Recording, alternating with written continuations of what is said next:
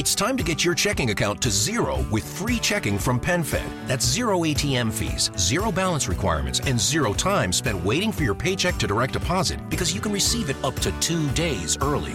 Open your account with just $25 and see how big zero can be. Apply online today at PenFed.org slash free checking. Early direct deposit eligibility may vary between pay periods and timing of payer's funding. To receive any advertised product, you must become a member of PenFed, insured by NCUA.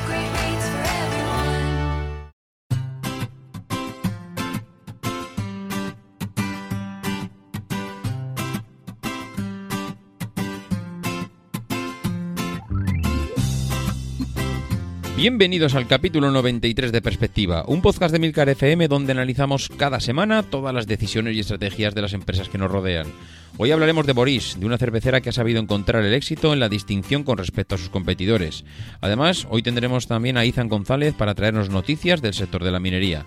Si eres de los que te gusta estar informado, no lo dudes, sube el volumen y acompáñame. Yo soy David Isasi y hoy es 26 de febrero de 2018. ¡Comenzamos!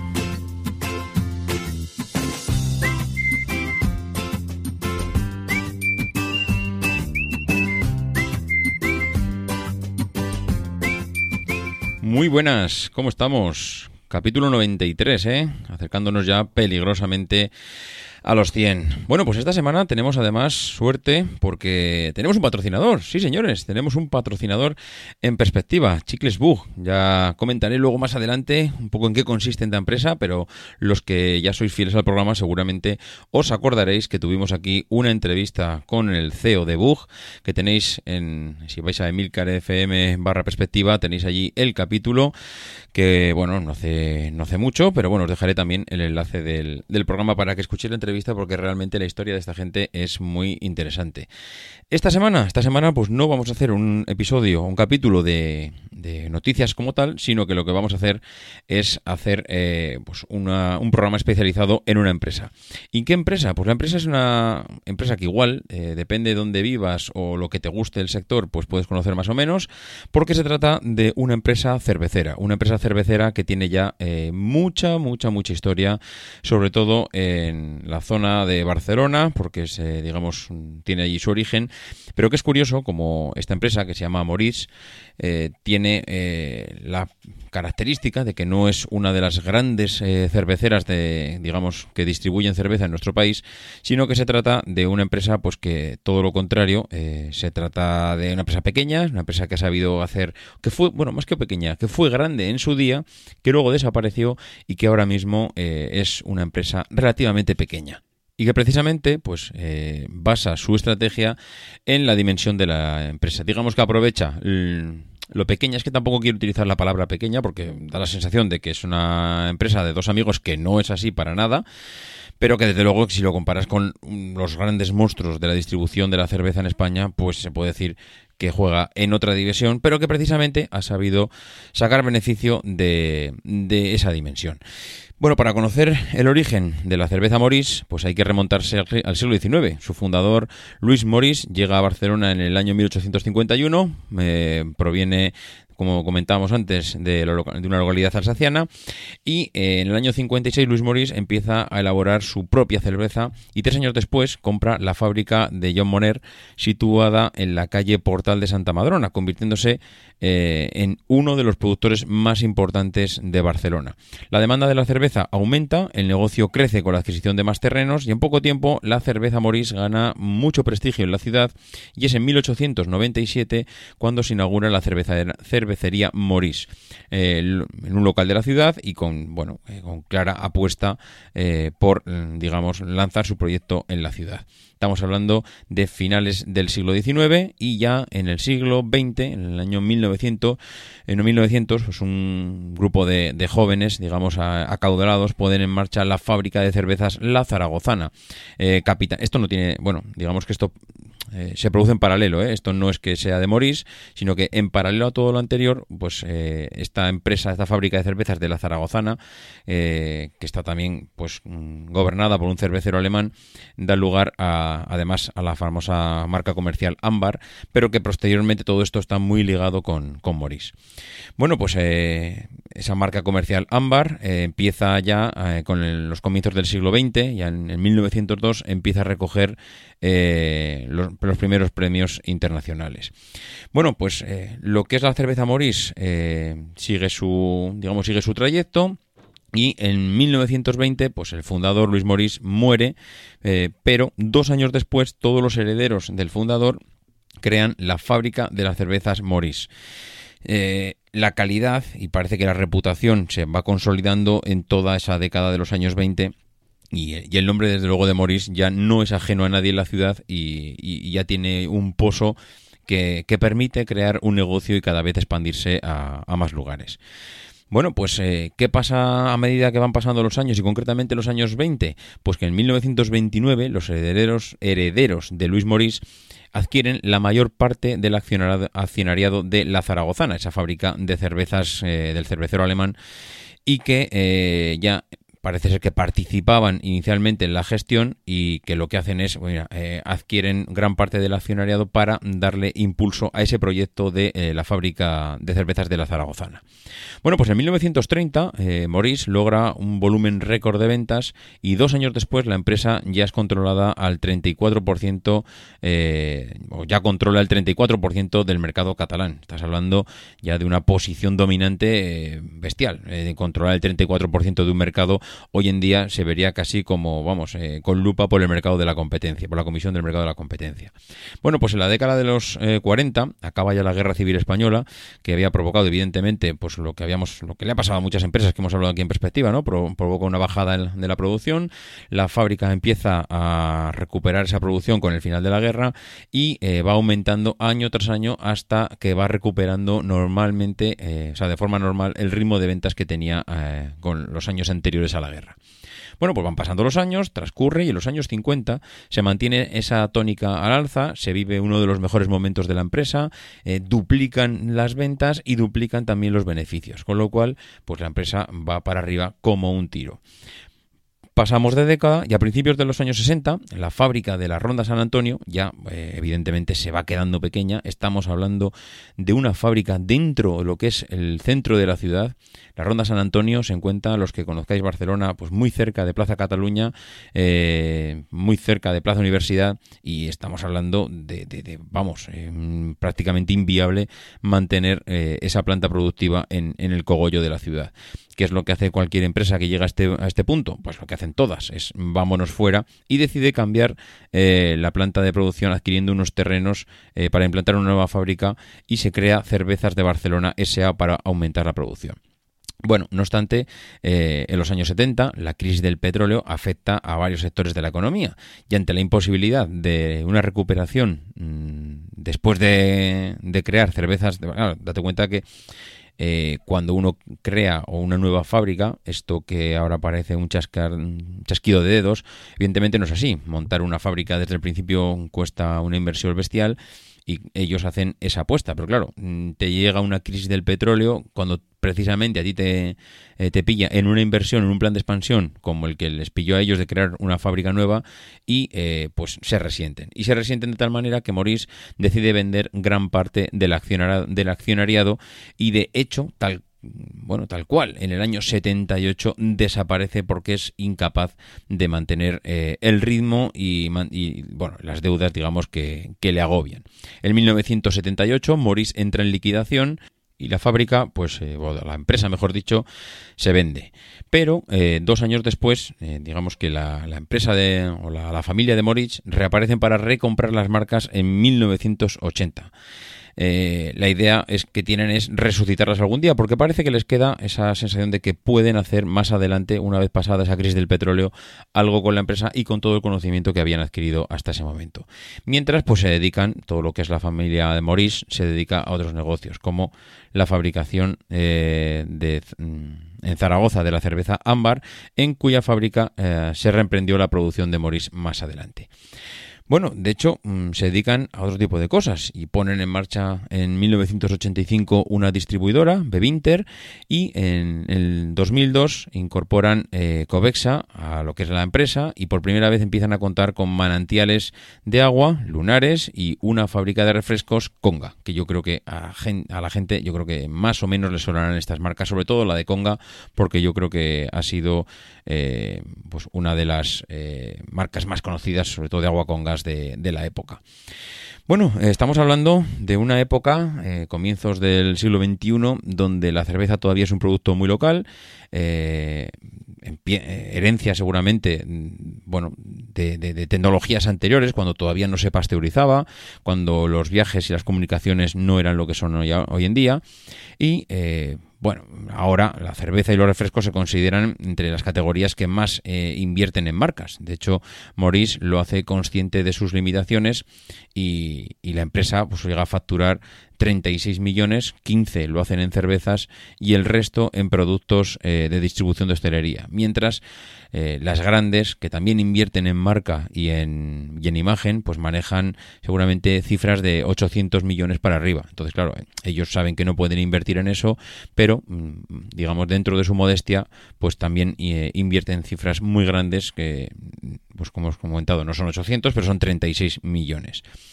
Bueno, eh, Maurice, pues es una piedra en el zapato de sus competidores, es una empresa pequeña, es muy, muy molesta para los grandes, sobre todo porque cuando tienes una empresa local suele hacer, mm, bueno, eh, digamos, mucho negocio en la parte local donde está centrada y a los grandes pues les produce eh, grandes dificultades para entrar, para entrar ahí. Eh, por eso Maurice le suele dar tanta importancia a la construcción de la marca. Ellos le dicen que es la cerveza de Barcelona y eh, por eso la recuperación de esa fábrica historia histórica de la Ronda San Antoni, eh, que además ha sido firmada por un arquitecto, Jean Nouvel, que bueno, una gran reputación y que pretende ser, digamos, ese punto de reencuentro eh, en la ciudad. La recuperación además eh, pues ha seguido adelante con la creación de un bar, un bar velódromo, que está siendo, digamos, bueno, una, una prueba, mm, yo creo, de fuego para la empresa, ya que este bar es un concepto muy diferente y que más adelante comentaremos. Ellos, además, son muy conscientes y a una de las declaraciones de su CEO, eh, o del que ha sido su CEO hasta no hace mucho, es que dicen que ellos no pueden patrocinar al Barça, pero ellos saben que sus clientes son, eh, son del Barça, porque es una, es una empresa que son de la ciudad, y entonces lo que hacen es eh, realizan acciones mm, cercanas a esa afición para sentirse próximo al cliente. Es decir, yo no puedo patrocinar al Barça, pero sí que puedo promover cosas relacionadas con el Barça para, eh, digamos, darle ese gusto a los clientes que visitan mi local. Bueno, como decíamos antes, en el año 2009 recuperan ese bar velódromo, que es como se denomina el bar, eh, intentando que sea no solo un bar, sino que sea más un espacio, un sitio de encuentro cultural es una forma de diferenciarse de los demás, es algo que los demás no tienen y que ellos, eh, sabiendo de sus limitaciones, intentan eh, hacerse un hueco dentro de lo que es, eh, no sé, digamos, de una parte bohemia de la empresa, sabiendo que, que, bueno, seguramente hay clientes que saben apreciar esa, esa cerveza local, esa cerveza de autor que les diferencia seguramente de los otros. De hecho, también en el año 2015 han lanzado La Pantera, que es un café gourmet eh, que, bueno, va un poco en esa línea de inaugurar locales con experiencias diferentes. Bueno, pues eh, en el año 2017 Ámbar ha lanzado una campaña ya a nivel nacional que se denomina Haciendo Cerveza, que eh, la primera sería, que es la primera, perdón, es la primera serie hecha en España sobre, sobre el oficio cervecero. Bueno, pues eh, como decíamos, la familia siempre tuvo en mente regresar a, lo que son sus orígenes, el regreso de Maurice a Barcelona, y eh, es un objetivo que hicieron realidad en el 2004 cuando deciden relanzar la marca y hacer una nueva apuesta por, por la empresa. ¿Cómo hacen esto? Bueno, pues eh, hacen es un fichaje. Eh, fichan a Albert Castellón, el CEO que ha estado dirigiendo hasta hace muy poco los destinos de la empresa y que eh, el propio Albert Castellón explica que un headhunter de estos eh, cazadores de talentos le llama para ofrecerle un proyecto sin nombre, le dice que quieren contar con él para un proyecto muy importante, intentan que bueno que se venga con ellos y él mismo Albert Castellón dice que nunca había oído hablar de Maurice como empresa eh, pero lo que hizo es llamar a su padre y dice, oye, papá, ¿quién son esta gente? Bueno, pues el padre le dice, le cuenta toda la historia de Maurice en Barcelona y le pone en antecedentes, lo cual hace que eh, le convenzca para, para guiar los destinos de la empresa él dice que nunca en su vida había visto un sector tan competitivo como el de la cerveza. Mm, Algo, la verdad es que eh, una persona como Albert Castellón, que cuenta en su conocimiento tener mucha experiencia sobre productos de supermercado, porque él venía del sector de las margarinas, las mayonesas, el aceite, eh, es, un- es una persona que está licenciado en administración de empresas, que ha estado desarrollando gran parte de su carrera en el grupo Unilever. Ya sabéis que el Unilever es un gigante, pero un gigante bestial en la distribución de alimentos y que eh, fue responsable de grandes cuentas en Cataluña. Eh, bueno, pues al final esta persona entra en, entra en Moris y se encuentra en un sector, vamos, donde te sacan los ojos directamente para conseguir tu cuota de mercado. Bueno, pues eh, ahora mismo los grandes tres grupos que, que digamos que reinan y gobiernan España son Heineken, Mau San Miguel y Dam que están ocupando prácticamente el 90% del mercado de la cerveza eh, en España. Y el resto, ese 10%, pues están los Morís y compañía. Eh, son marcas singulares, marcas locales que intentan buscar su nicho de negocio y sacar, mm, pues sacar números eh, en positivo en la cuenta de resultados sabiendo que la estrategia no va, como hemos dicho antes, en gastar 800 millones en publicidad, sino en hacer cosas mm, diferentes a los demás. Y como comentábamos al principio, tenemos un patrocinador hoy en el programa, son Chicles Book. Eh, cuando se pusieron en contacto con nosotros, lo que les pedimos es que nos mandaran alguna prueba para poder opinar con criterio. Y la verdad es que nos han puesto muy fácil porque nos han dejado elegir entre todos los sabores que tienen. Y evidentemente, pues cada sabor tiene una característica y aporta algo diferente eh, con respecto a los demás. Al final nosotros elegimos los eh, chicles energéticos, los relajantes, los saciantes y el after sport. Y esta semana lo que he hecho es probar los energéticos y está compuesto por cafeína, por ginseng y por guaraná y que además pues, tienen un sabor a menta y bueno, más que menta yo diría que es algo de, clorofila, o sea, hay una mezcla entre menta y clorofila, por lo menos a mi gusto, que es tremendamente eh, pues agra- agradable, ¿no? Por lo menos que te tomas un, un chicle que no está destinado solamente al gusto, sino que además está destinado a que te aporte algo más, pues hombre, que por lo menos tenga un, sabor mm, que sea muy agradable, pues la verdad es que se agradece porque estamos acostumbrados a comer cada cosa a los que nos gusta el deporte, que, que es eh, tremendamente interesante que por lo menos sepa bien. Esto está elaborado a, base de plantas naturales, no necesitan agua, no es necesario hacer digestión, eh, se pueden llevar en cualquier sitio porque son muy pequeños, no pesan más que 2 gramos y vienen en packs de 15 unidades. La verdad es que tiene mucha ventaja pues para la gente que nos gusta correr, porque hay momentos durante la carrera que necesitas un estímulo que normalmente suele ser a base de cafeína y tener un chicle que te permite llevarlo fácil, que además no necesita agua y que además se asimila en 5 minutos, pues bueno, son unas ventajas que sobre los geles, por ejemplo, que estamos acostumbrados a tener que llevarlos encima, no es fácil llevarlos porque vas corriendo y no tienes muchos bolsos, muchos sitios donde meterlo. Eh, tienes que buscar agua porque el gel te obliga a mezclarlo con agua porque si no te mete un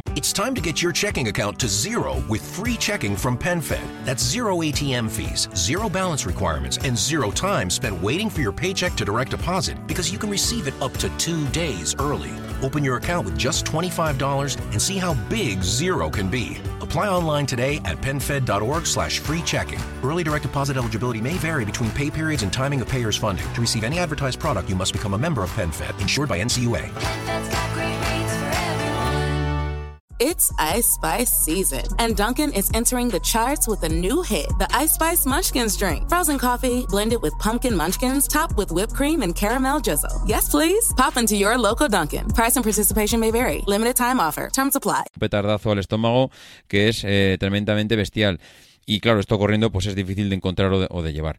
Para los que queréis probarlos, pues Bugun ha creado el código Perspectiva con el que te regalan una caja de 6 chicles haciendo una compra mínima de 14,95. O si también si compras dos cajas de chicles de la, de la gama Health. Además te regalan los portes, con lo cual, bueno, te lo, te lo están poniendo eh, hiper fácil para que los que queréis probar estos chicles podáis hacerlo. En la página web eh, podéis encontrar el enlace a, bueno, más que en la página web, en las notas del programa podéis encontrar el enlace a a la página de, de Book, de Chicles Book, y eh, también, pues como digo, tenéis que acordaros de meter el código perspectiva cuando lo vayáis a comprar.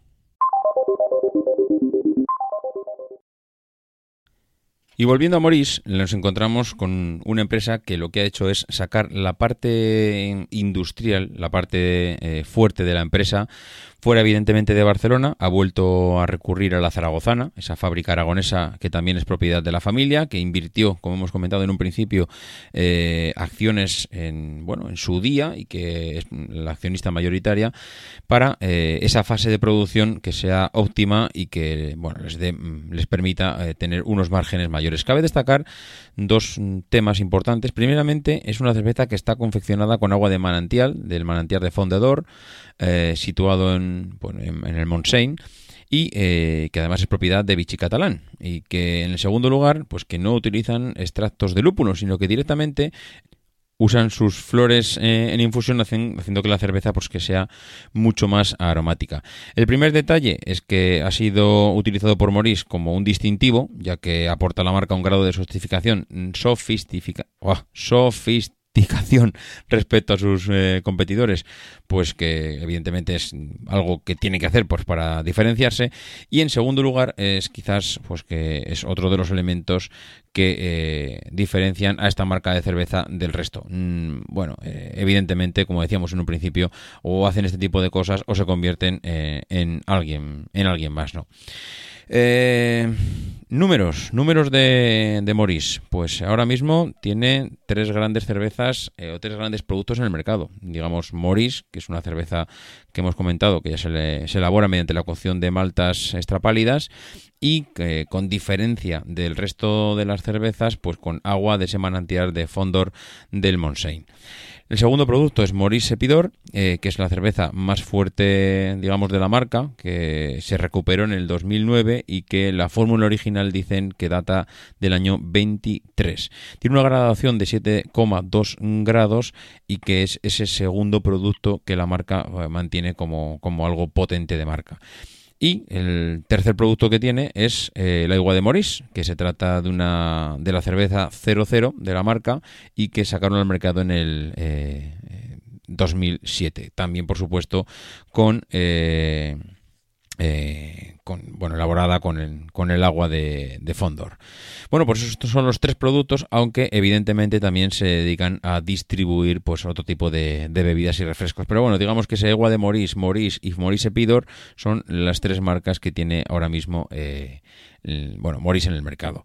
Mm, ¿Cómo, eh, ¿Cómo está distribuido? ¿Cómo alcanza el mercado? Bueno, ellos dicen que tienen eh, 15.000 clientes en Cataluña, mm, dicen que de los 15.000, 6.000 están en Barcelona, eh, hablan de un 70% de penetración en la hostelería y hablan de formatos, digamos, en los formatos en los que están llegando al cliente, pues en el barril de 5 litros, la botella de 33 centilitros, un quinto, la de 20 centilitros y la lata, la de 33 centilitros de toda la vida. Exportaciones, pues eh, parece ser que no les va mal. Mm, Yuca, eh, Suecia, Noruega, Dinamarca, Francia, Holanda, Japón, Bélgica, Estados Unidos. Bueno, parece ser que aparte de, ser una empresa local, también ha conseguido, conseguido hacerse un hueco. Yo creo que no tanto como cerveza, mm, digamos, de grandes ventas, sino como una cerveza, eh, digamos, de, de autor. Bueno, eh, yo creo que, mm, no sé, eh, estamos hablando de la cerveza más antigua posiblemente de toda la península ibérica, que tuvo muchos problemas en su momento debido a diferentes crisis y a planes de expansión que tuvo. Ahora mismo parece saneada, parece que se ha encontrado o ha encontrado su nicho en el mercado como eh, cerveza de autor y cerveza, digamos, con ciertas eh, características que le hacen peculiar con respecto a los demás, como el tema del agua de manantial y el tema de, del extracto de lúpulo, y que, eh, bueno, pues evidentemente parece que ha vuelto a retomar la senda del éxito. Bueno, pues hoy como tenemos eh, eh, un colaborador, lo vamos a dejar aquí. Ya hemos hablado de Maurice como empresa, la historia, cómo ha conseguido posicionarse en el mercado. Y eh, ahora os voy a dejar con Ethan. Ya sabéis que este hombre nos trae todo lo referente al sector de la minería y hoy además habla algo del sector energético y encima habla de mi tierra, de La Rioja. Así que no le quitéis eh, oído a todo lo que nos cuenta Ethan. Os dejo con él. Muy buenas a todos, soy Izan González, arroba IzanGC en Twitter, y como ya viene siendo prácticamente una tradición aquí en perspectiva, pues vengo a hablaros sobre el mundo minero, el mundo del petróleo y también del energético, como el día de hoy. Eh, más concretamente, voy a hacer referencia a un informe elaborado por CEPSA y absolutamente de dominio público, dicho informe, eh, que no es más que un análisis bastante exhaustivo, por otra parte, de las previsiones del consumo de petróleo a nivel mundial y estatal, a nivel también de España, eh, de aquí hasta el año 2030. Eh, creo que el informe es de finales de 2017, es decir, creo que es de noviembre o diciembre, pero vamos, que nos sirve perfectamente. Como decía, está realizado por CEPSA, una compañía petrolera, como todos vosotros sabéis, con todo lo que ello conlleva, pero vamos, que a priori no, no dice ninguna tontería ni ninguna barbaridad. Eh, vamos a, analizarlo un poquito. Bueno, según, como decía, las previsiones de CEPSA, en el año 2030 el, parte- el parque automovi- automovilístico diésel representará tan solo el 15% de las ventas totales de ese año 2030, eh, reduciéndose desde el 60% que cerró 2016, creo. También prevén que el auge del coche eléctrico no se dé hasta finales de la década de los 20, es decir, dentro de, pues, no sé, 7 o, o 10 años por ahí. Y echando cálculos, estiman que si en España en 2030 existieran un millón de coches eléctricos eh, e híbridos, también los meten en el saco, representaría un total del 4% de la cuota total. Y es aquí eh, donde está un poco el kit de la cuestión y uno de los datos más curiosos, la verdad, uno de los datos más curiosos que he visto en, este informe, que dice que la demanda de energía de origen fósil sufriría una caída del 1%, lo que equivale nada más y nada menos que a medio millón de toneladas.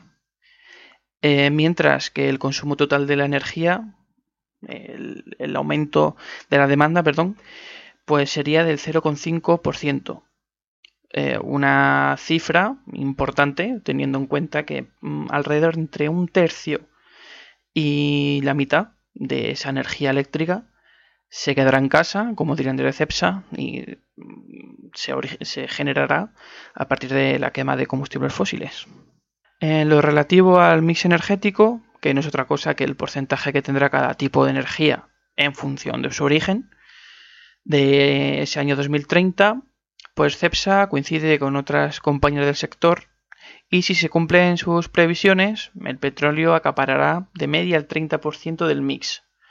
En segundo lugar estará el gas con un 20%, la nuclear con un testimonial 5% y las energías renovables obtendría una cuota del 17%. Eh, por poner unos cuantos ejemplos, eh, la compañía noruega Statoil, Exxon, BP y la OPEP prácticamente calcan ese reparto. Más o menos varía alrededor del 1% en cada uno de los apartados. Así que CEPSA yo creo que ha dado en el clavo o bien se ha fijado en los informes de las demás. Aunque no tendría mucho sentido, pero bueno. en términos globales, eh, esperan que la demanda del petróleo se incremente un 10% de aquí al año 2030 un porcentaje que bien es verdad es algo menos de lo previsto, básicamente por la mejora de- del rendimiento de, de otras fuentes, de la fuente eólica, eh, de la fuente mm, solar y también de, de la fuente nuclear. Mientras que Europa y Norteamérica sufrirán prácticamente un estancamiento en el incremento de la demanda, el grueso del crecimiento vendrá de la mano de los, de los desarrollos del transporte en países como India o China. Eh, además de la imparable eh, industria petroquímica, que esto tiene otra píldora, que actualmente goza de una salud envidiable, la verdad, eh, ya que ofrece productos prácticamente insustituibles a día de hoy y, que lo son a, medio plazo. En cuanto al mix energético que se espera de España, lo anterior era a nivel mundial, la verdad es que pin- pinta bastante diferente con lo que mencioné anteriormente.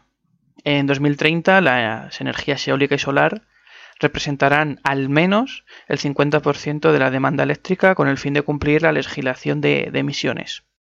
No se espera tampoco que las centrales térmicas disminuyan su capacidad, simplemente eh, se intentará rebajar la tasa de su utilización eh, a favor de, este sector renovable. La energía hidráulica, que la quite de, aquel par, de la, eoli- de la eólica y la solar, pues se mantendrá. Eh, la nuclear se reducirá ligeramente y las centrales de carbón y petróleo pues irán perdiendo terreno poco a poco. Eh, aquí viene un poco mi visión personalmente, sigo insistiendo, lo he dicho ya alguna vez creo, en la necesidad de apoyarnos en la energía nuclear para terminar de depender de la estabilidad que, que ofrecen tecnologías como, yo que sé, eh, ciclo combinado o cogeneración, que están quemando combustibles fósiles a las puertas. Es imposible abandonar el petróleo en tanto en cuanto no nos deshagamos de los prejuicios y en un general desconocimiento de, la energía nuclear, eh, más aún con los generadores, perdón, con los reactores de cuarta generación que están utilizando pues eh, material reciclado de otros reactores y que tienen otra píldora más. y tengo, ya una lista bastante extensa. Y bueno, para ir cerrando ya mi participación de hoy, quiero comentar una noticia que ha pasado bastante desapercibida y que ya sabéis, si queréis estar al tanto de todo lo que se cuece en torno al petróleo, al gas y energías y minería en España como en el mundo, tenéis que enteraros, tenéis que enteraros desde perspectiva. Y esta noticia es la, la entrada en fase de explotación del yacimiento de gas de Sotés en nuestra querida comunidad autónoma de La Rioja, una, de, una bolsa cuyas reservas probadas alcanzan los 3.000 millones de metros cúbicos, 3 BCM para los más puristas y los conocedores de, todo esto, y que ha llevado 7 años poner en funcionamiento desde el día que se confirmó la existencia de gas hasta que han abierto el grifo y han inyectado gas a, a la red nacional de oleoductos. Digo 7 años, pero en verdad son más, porque las primeras sospechas, ya no sé si probadas o no, datan de los años 60. Eso ya, ya seguro que muchos sabéis, sobre todo los más mayores del lugar, que España en, en los años 60, sobre todo, finales de los 50, los 60, ya menos los 70, aunque también, pues se buscó bastante petróleo, se buscó bastante gas. Y bueno, pues desde, son, es desde los años 60 cuando esto está cociéndose a fuego lento, pero bueno, el proceso de exploración se llevó a cabo entre 2012 y 2013. Se encontró oficialmente en 2010, pero ya sabéis cómo es esto de, los papeleos y las burocracias aquí en España. Y se utilizó la sísmica de refracción, perdón, la sísmica de reflexión para la caracterización del yacimiento. Digo esto pues para introducir un poquito de, de geología y de culturilla general, que yo pienso que es bastante interesante. Y pues consiste en que se conectan una serie de geófonos a un ordenador. Estos geófonos son unos aparatos que registran las ondas sísmicas y mediante cargas explosivas de baja intensidad, no se me asusta el personal, o camiones golpeando la, superficie con martillos enormes. Esto deberíais de buscarlo en YouTube porque es bastante curioso. Eh, pues se logró identificar el tamaño de la bolsa de gas. Eh, ¿Cómo funciona? Pues mira, la reflexión de estas ondas generadas por tanto por las explosiones trae- como por los martillos, pues es registrada por los geófonos y geólogos y geofísicos que saben mucho de estas cosas y son muy listos, pues tienen los miles de datos que, que se recogen y pues hacen una modelización. Eh, se puede realizar en 3D, pero para eso, para hacerlo bien y afinar el trabajo, que es como hay que hacer las cosas, pues a mediados, de junio de ese otro año 2013, y para rematar todo el proyecto, pues se realizaron sondeos en los laterales para acotar la, continuidad lateral, como digo, del yacimiento y, y el espesor de manera más precisa. Con la sísmica esta, pues más o menos es una línea, es como si cortáramos la tierra, entonces tenemos que hacer sondeos a los laterales para saber hasta dónde llega, a lo ancho, para decirlo así de manera burda. Bueno, el proyecto está participado al 50% entre la española Gas Natural y la italiana Eni y promete rebajar solo unas decimitas la balanza negativa del gas en nuestro país. Actualmente España importa la friolera del 99,85% del gas que consumimos y pues esto rebajará pues unas decimillas. La verdad es que no, no sé cuánto, pero muy poco. Eh, bueno, también quiero pedir un poquito de disculpas porque estoy en movilidad, ando perdido por ahí y creo que el equipo pues no es el de siempre y espero que se escuche bien, o por lo menos decente, que me, que me escuchéis bien. Y hasta aquí llega mi participación el día de hoy. Espero veros pronto por aquí. Y nada, agradecer a David Isasi este huequecillo. Hasta luego, un abrazo. Bien, pues nada más por esta semana. Yo creo que suficiente con los más de 30 minutos de podcast que llevamos. Ya sabéis eh, dónde localizarnos, ya sabéis que tenéis que, eh, si queréis probar los chicles book, tenéis que entrar al enlace que os dejo en, las notas del programa y tenéis que poner eh, la palabra perspectiva para beneficiaros de esa promoción que hacen especial para los oyentes de este podcast. Nada más, los que queráis dejar comentarios, ya sabéis, en emilcar.fm barra perspectiva, los que queréis localizarme por Twitter arroba maxatiné, por correo electrónico davidisasi arroba mac.com y eh, los que queráis estar al día de un montón de noticias y opiniones, pues en el grupo de Telegram hay ya, como siempre, mucha gente hablando de ello. Nada más, nos escuchamos la semana que viene y como decimos siempre, no dejéis de intentar ser uno de esos locos que hace lo imposible por cambiar el mundo.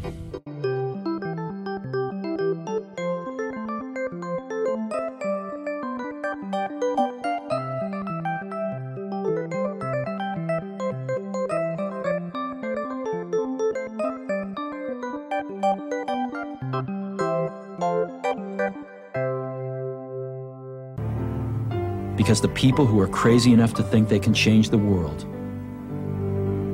are the ones who do.